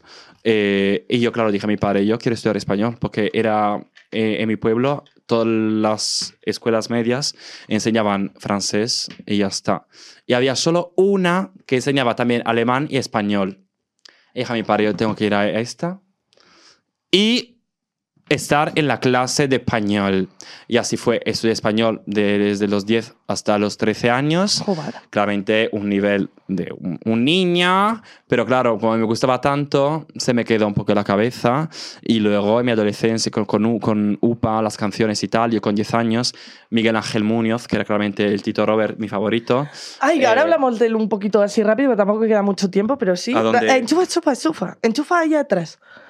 Miguel Ángel Muñoz, ¿te gustaba? Like Miguel Ángel. Eh, sí, Miguel Ángel, Miguel Ángel tuvo bastante influencia también sobre mi, mi descubrimiento. Tú descubriendo amo. que Ah, el Tito tu. Robert, eh, claro, era, era todo, era todo. Mi crush era Yotuel.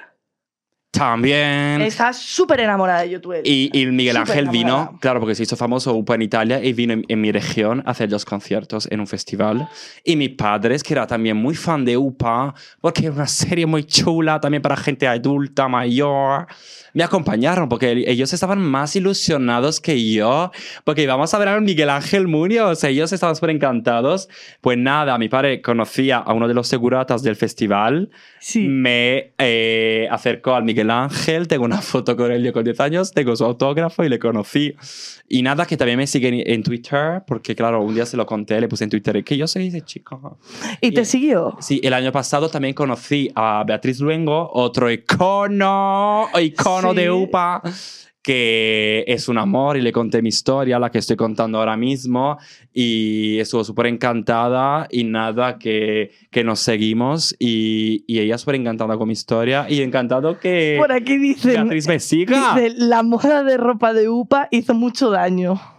¿Tú crees? Dice, esos calentadores en Los pleno calentadores verano. de UPA eran de, de Lola eran todo. Esas zapatillas así de grandes, las Pero bueno, Buffalo le, así de le grandes. estáis diciendo, os estáis quejando de que haya calentadores en verano y viene Sotiri con unos guantes de látex y está, que yo no sé cómo no está sudando. Y esto eh, en la cabeza, lo que es está la- pasando aquí abajo, no creo, quiero decirlo. Y la gente no sabe a lo mejor que en Madrid, hay gente que no está en Madrid, no sabe que aquí estamos en un horno, Esto es un horno. como ahora si fuese julio. Sí, sí, ya eh, se lo huelen, porque se lo Eja. huele, igual lo huelen ya, ¿eh?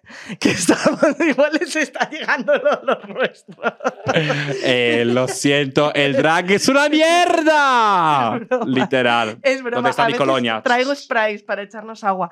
Em, entonces, eh, Beatriz Luengo te sigue, eh, Miguel Ángel Martín. eh, Miguel Ángel Muñoz. Miguel Ángel Muñoz.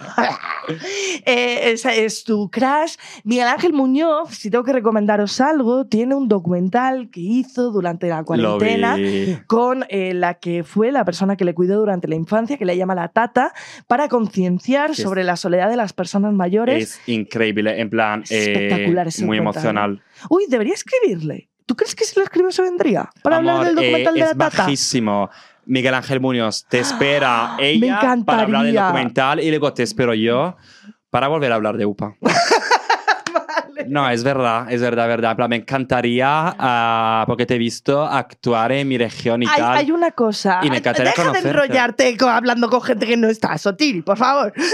Miguel. Ángel. Llevas, has hablado a Miguel Ángel atrás, no te va a ver nadie. Escucha, Sotiri, esto, esto esta gente no lo ve. Si ¿Tú me crees? saco una teta, sí.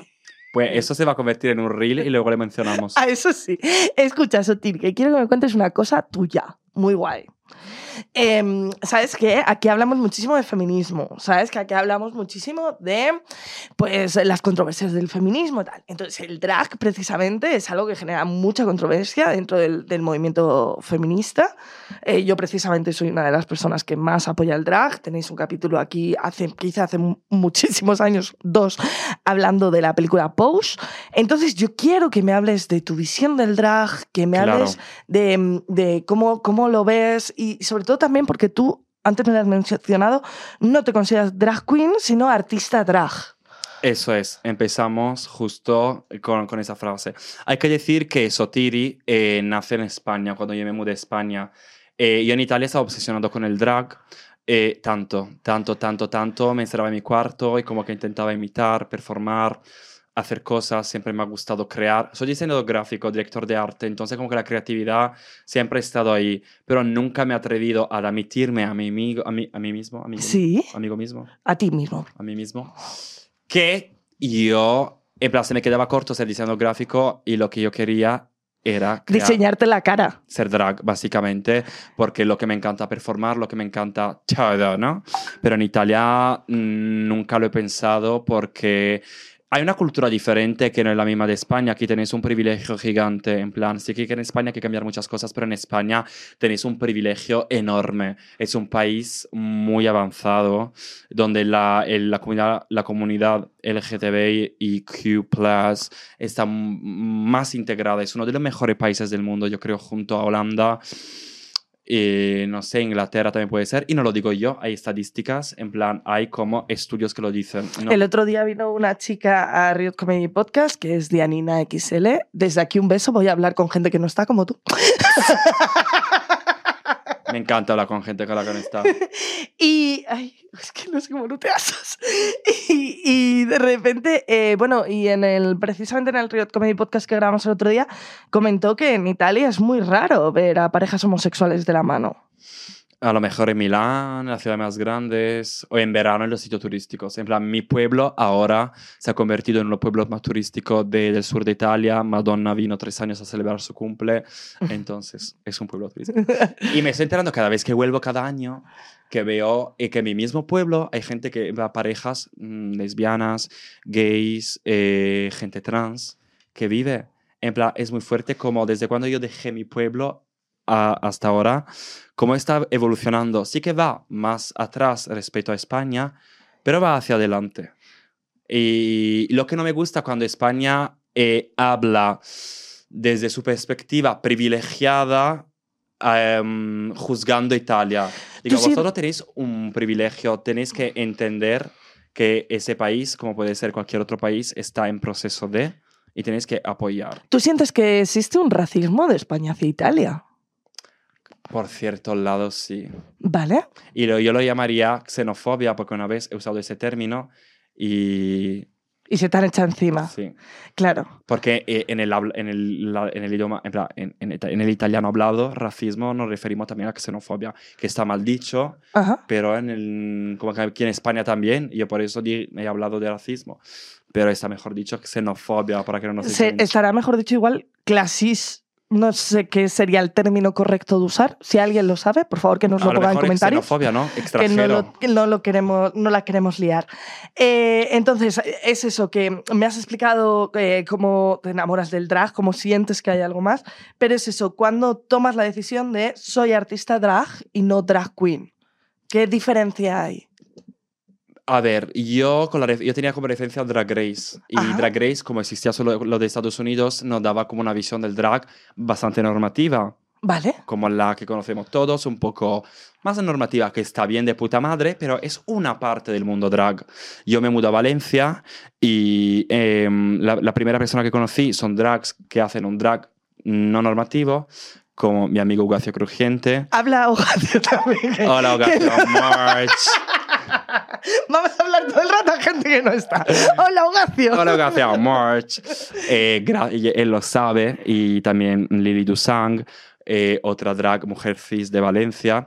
Eh, conozco a esta gente y digo, "¿Eh, ¿qué, ¿qué es esto? ¿Esto es drag?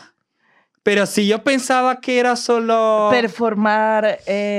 Claro, y dije, vale, me mudé a España, empiezo a cambiar yo como persona, a abrirme más, a, a ser más consciente, que yo no tengo que performar todo el rato la imagen de un hombre para que los maricones me acepten, ¿sabes? Masculino, viral.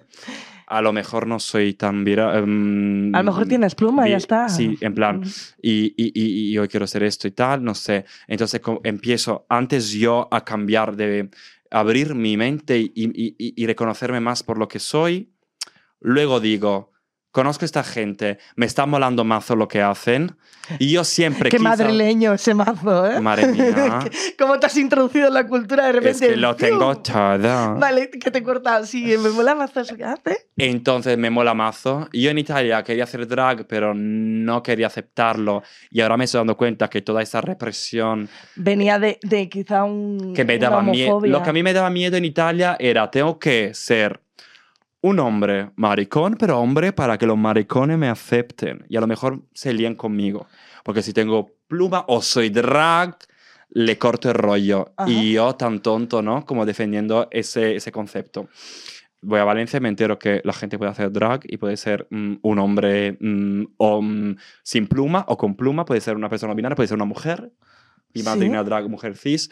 Entonces, y, y tener una vida tranquilamente, porque la gente aquí como que tenía más asumido que, vale, el drag es un trabajo, no tiene nada que, en plan, Y una expresión artística. no, no es parte, pues, en plan, no, no, no es parte de tu persona a la hora de relacionarte con, los- de- con las otras personas. No es que yo cuando quedo con un chico de repente empiezo a hacer lip syncs. En plan, eso lo hago porque trabajo, es una pres- expresión artística, pero luego yo, el que está detrás de este maquillaje, tiene su vida, tiene su carácter y es otra, otra cosa. Ese es un producto. Yo te tengo que decir una cosa sobre tu expresión artística y es que eh, a mí me gustó muchísimo veros a Onyx y a ti actuar en, en Murcia porque, mm, claro, eh, yo soy una persona feminista que defiende a fuego eh, el drag, que defiende a fuego a las personas trans y, mm, y- y sí que es cierto que hay puntos en los que a veces no, no,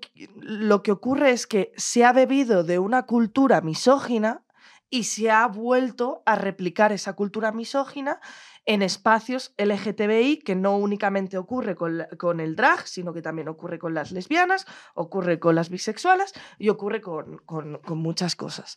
Entonces, yo creo que ese drag que, que trabajáis gente como Gacio o como Onis o como tú, es un drag que permite eh, seguir bebiendo de, de- de ese drag quizá más... eh, mm, Normativo. Normativo. Está bien dicho, en plan, Sí. que no es nada malo ser drag normativo. y eh, em, implosionar esa, esa expresión artística hacia, hacia otros ámbitos. Claro.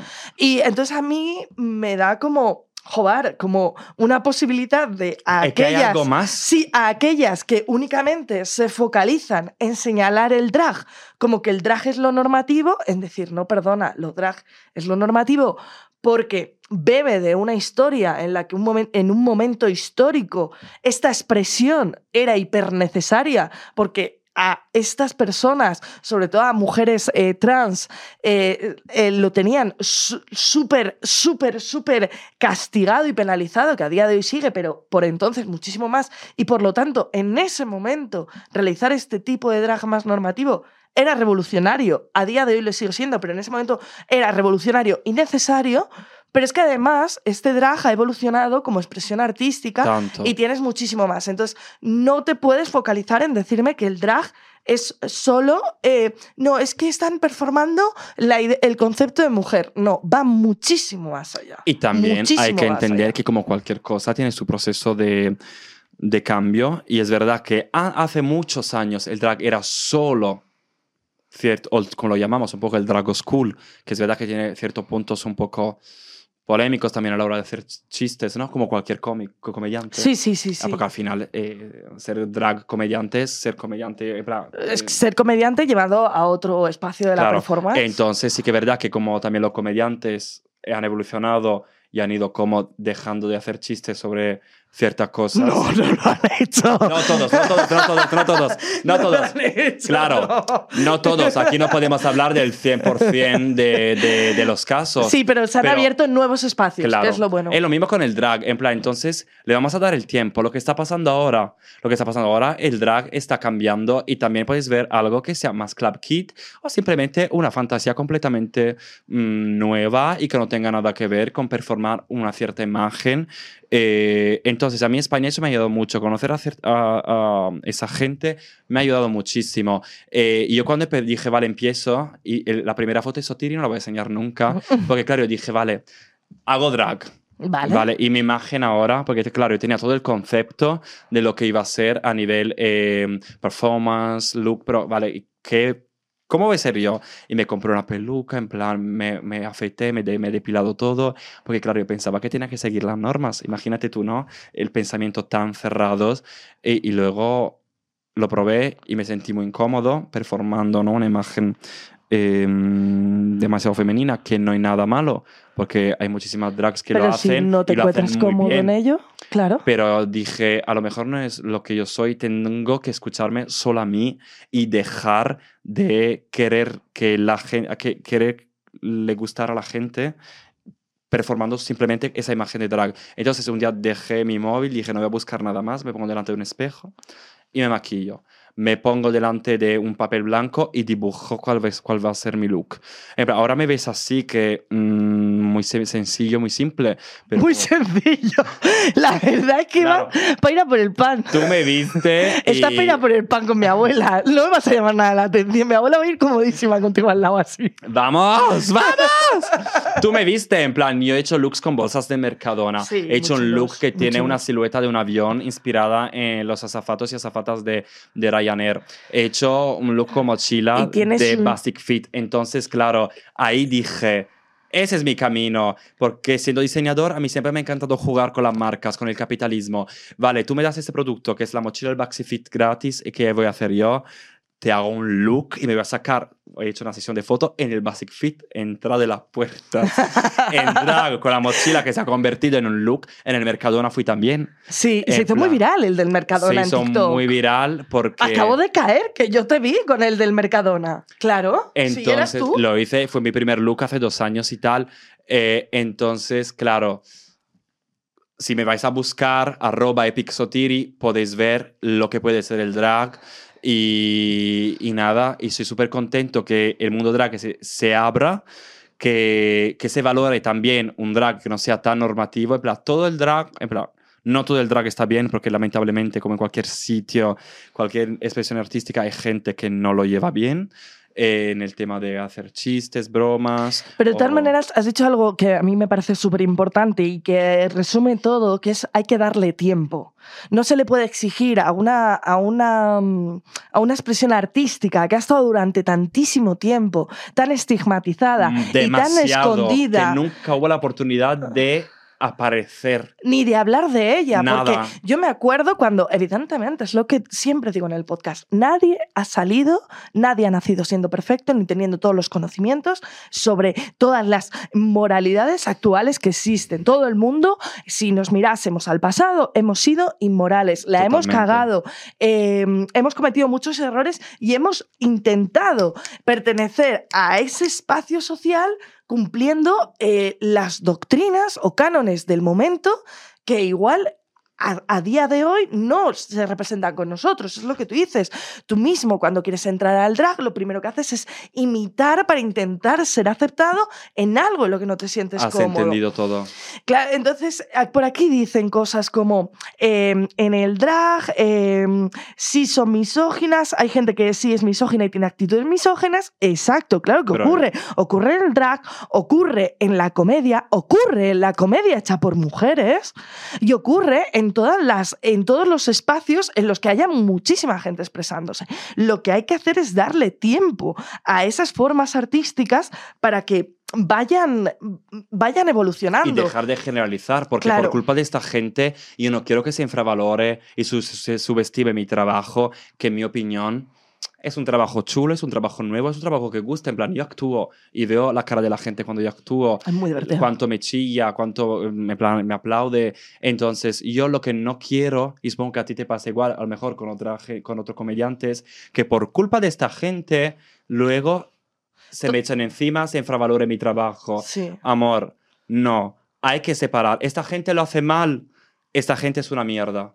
Bueno, y yo lo hago bien, es una mierda, dependiendo. Siempre hay que contextualizar. Pero me refiero, es que muchas veces decimos, es que esta persona es una mierda porque tal, ¿qué, qué hago? ¿Qué hago yo ahora mismo con un cómico que fue eh, éxito en los 90 y que era gracioso hacer chistes de gangosos? claro, es que, Es que, que no le es que ya está a punto de, está a punto de, de tocar, de enterrarse el mismo en el suelo. O sea, es que tampoco le puedo cambiar. Yo no puedo cambiar a mi abuela de la noche a la mañana. No Claro. o sea, cada generación Lo- hay que darle su tiempo. Lo que a mí me encanta son las segundas posibilidades. Sí, En verdad, tú la cagaste. sí. Vale, no lo sabías.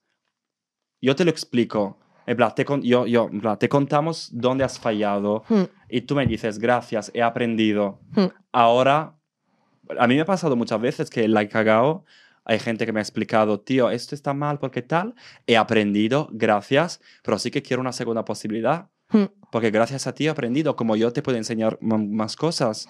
Entonces yo creo en las segundas posi- posibilidades. No siempre hay, porque hay gente que es muy cuadrada y va a seguir con su teoría, pero hay otra gente que no se da cuenta que ha hecho algo mal, que la cagó. Entonces, antes de liarla, a ver si podemos hablar con esa persona, Sí. a ver si podemos tener el poder nosotros de cambiar el mundo. Porque si yo te explico algo y te estoy diciendo que eso está mal y he cambiado tu pensamiento, yo creo que he hecho algo muy fuerte, yo es que estoy cambiando el mundo. Sí, sí, claro, por supuesto. Lo hago contigo, lo hago con otro y otro lo hace conmigo. Estamos cambiando el mundo. Entonces, la cancel can- culture está bien como última fase. Antes, a ver qué podemos hacer con esta persona. Mm, A ver si es una teoría en la que cree de verdad y no la vamos a mover de ahí. Si la cagó por error, porque puede pasar, somos seres humanos. De repente dice- dices algo por ignorancia. Mm. Como, no por es una ejemplo- como culpa. fue, por ejemplo, lo tuyo, la xenofobia, seguramente te ¿Cuál? la liarían. Lo que has dicho antes, has comentado antes de que dijiste lo de la xenofobia, Claro. te la liaron y tal. Y tú, claro, tú en tu casa, en plan, joder, soy italiano, no entiendo Claro, nada. y lo que ¿sabes? me pareció muy fuerte, que por, la gente sabía que yo era italiano, dime a March, te voy a enseñar que en, en el castellano es así. En plan, como meterse con alguien porque se ha expresado mal, me parece muy colegio, Pero ¿sabes? esto, esto ocurre en Twitter, en Twitter y sobre todo en el espacio LGTBI de Twitter.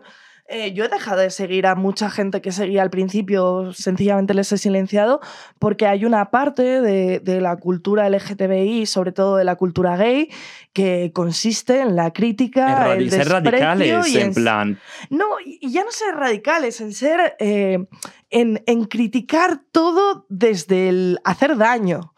Y, y yo prefiero, o sea, claro que yo cuando, por ejemplo, he visto Drag Race, hay cosas que he dicho, es que esto no me interesa nada o no me. Pero ha habido otras cosas que he dicho, wow, esto me parece brillante. Entonces yo creo que con el contenido tenemos que empezar a, valorar eso, porque si lo que hacemos con el contenido es únicamente señalar las cosas malas, que yo a veces lo hago, porque yo tengo mis fetiches con ciertos, pero bueno, esto ya lo explican varios podcasts de Riot y tal, no hace falta que lo vuelva a explicar. Em, si nos focalizamos solamente en señalar lo malo, eh, al final le das más publicidad a lo malo y haces más viral lo malo.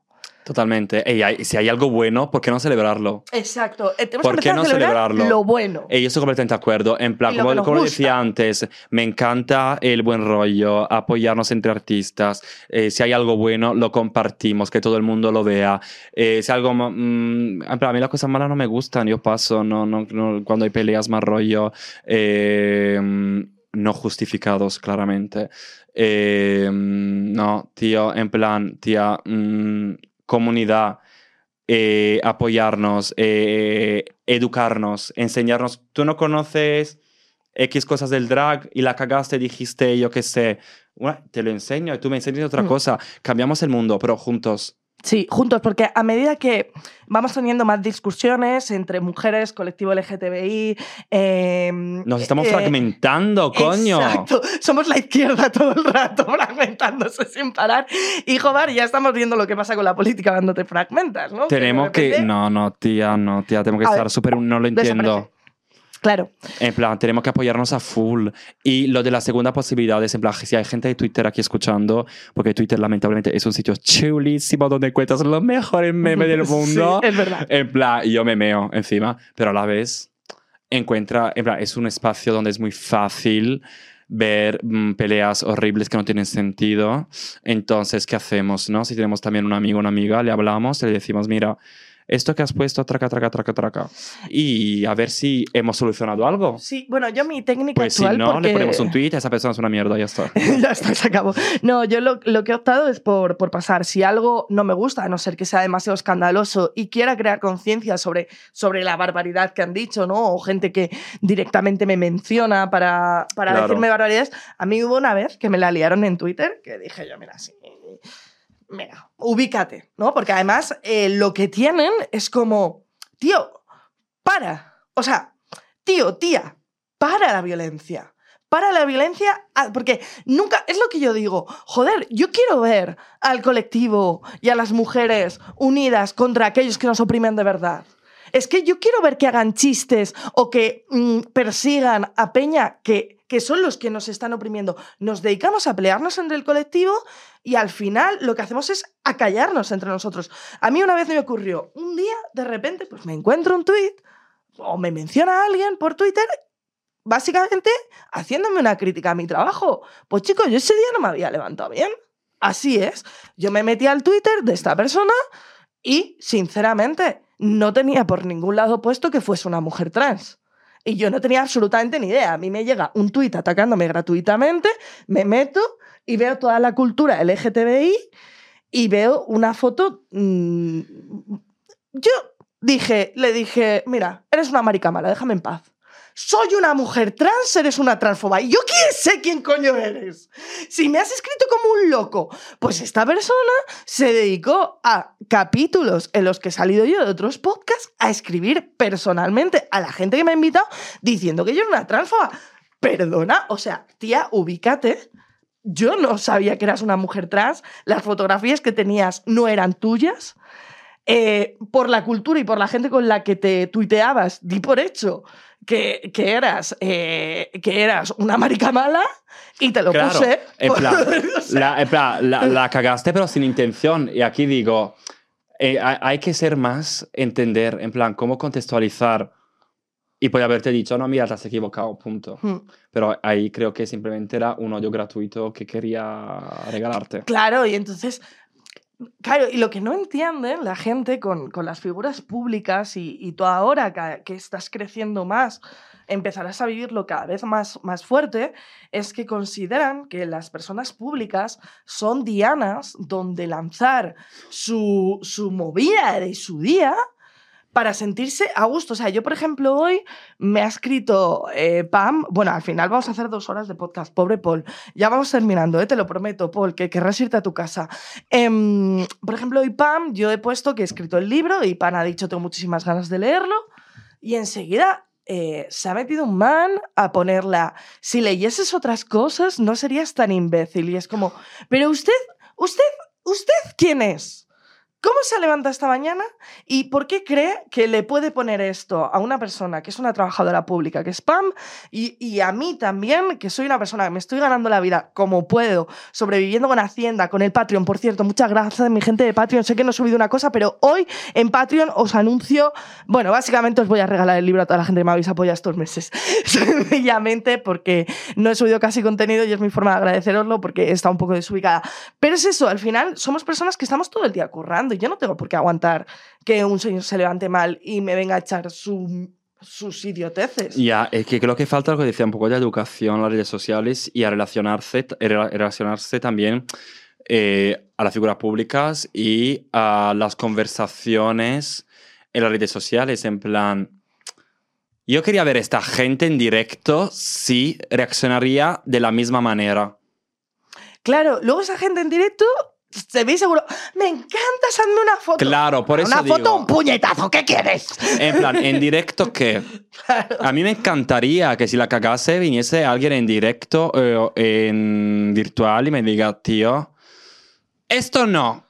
Yo lo entiendo y nada, lo hablamos, no sé, en plan... mm, Es tan, es tan sencillo ser buena gente. Y sobre todo es tan sencillo decir hacia qué personas estoy dirigiendo este odio, realmente me renta dirigir este odio hacia estas personas que están generando a lo mejor una A nivel conciencia. público, además, en plan, como que a mí me da cosa de repente que se quede ahí un tweet mío, algo mío, no sé, como que es súper negativo. No hace falta. A mí me encanta subir tweets positivos. Tenemos que empezar a vivir en paz y armonía el drag y el feminismo. Con un porrito antes de ir a dormir, como dice nuestra reina Bad Gyal. Ah, March. Hay que seguir Bad Gyal. Y otra eh, cosa, otra cosa. nah, pa- ¿Quiénes pa- seríamos las creadoras de contenido sin nuestros maricones? Que lo dijo el otro día Samantha Hudson en el podcast de Riot Comedy. Tú cuando eres artista, no te preocupes. Que hagas lo que hagas, siempre habrá un maricón viéndote. Es impresionante. y hoy aquí lo tenemos directamente aquí, que soy yo. ¡Ah! Pues eh, llevamos una vida, no me he dado cuenta. Vivan nuestros maricones y nuestras mujeres y nuestras bolleras y nuestras bisexualas. ¿Quieres algo más de decir, Sotiri? Pues mira, esa ha sido mi historia. Eh, hemos dicho muchas cosas chulísimas. Lo que quiero decir, eh, no sé, arroba. Eh, si no conocéis el drag... Lo mm, que quiero decir, arroba epixotiri. que- No, digo, sino claro, porque la gente a lo mejor me está viendo y dice, vale, pero este tío tiene una camiseta de su merch y ya está, no.